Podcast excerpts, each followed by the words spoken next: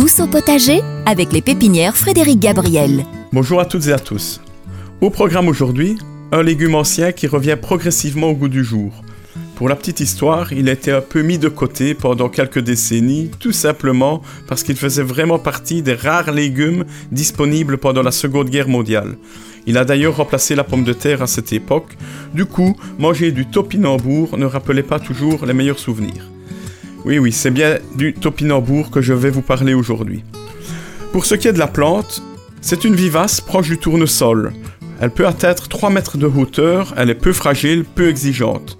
Elle est si rustique qu'elle pousse même dans un sol pauvre, voire même très pauvre, et elle ne nécessite pas spécialement d'engrais. Peu de maladies, peu de parasites la menacent également. Donc c'est vraiment quelque chose de facile euh, à cultiver.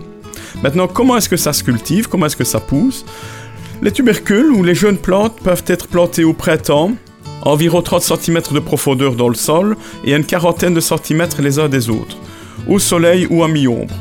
Même si le sol ne doit pas être spécialement riche, comme je viens de, vous l'indiquer, mieux vaut qu'il soit assez léger pour faciliter la récolte des tubercules plus tard.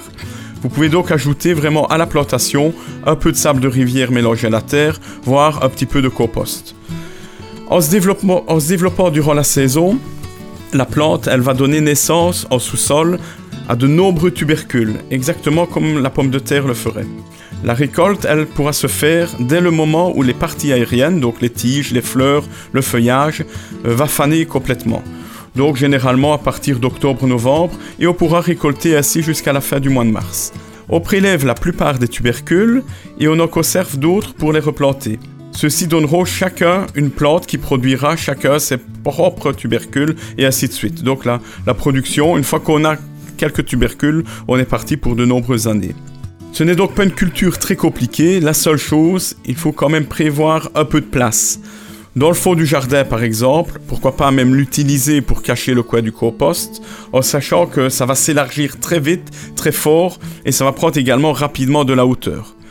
Mais attention qu'il s'agit quand même malgré tout d'une plante bien décorative, dont la floraison qui aura lieu en bonne, une bonne partie de l'été, dire euh, du mois de juillet jusqu'au mois de 12-septembre, euh, elle sera en pleine floraison. Plante également, on peut le signaler au passage, qui sera très mellifère et qui pourra ainsi faire le bonheur euh, des abeilles. Ce sont de grandes fleurs jaunes qui ressemblent vraiment à celles du tournesol. Donc c'est une plante qui est à la fois utile et ornementale au jardin.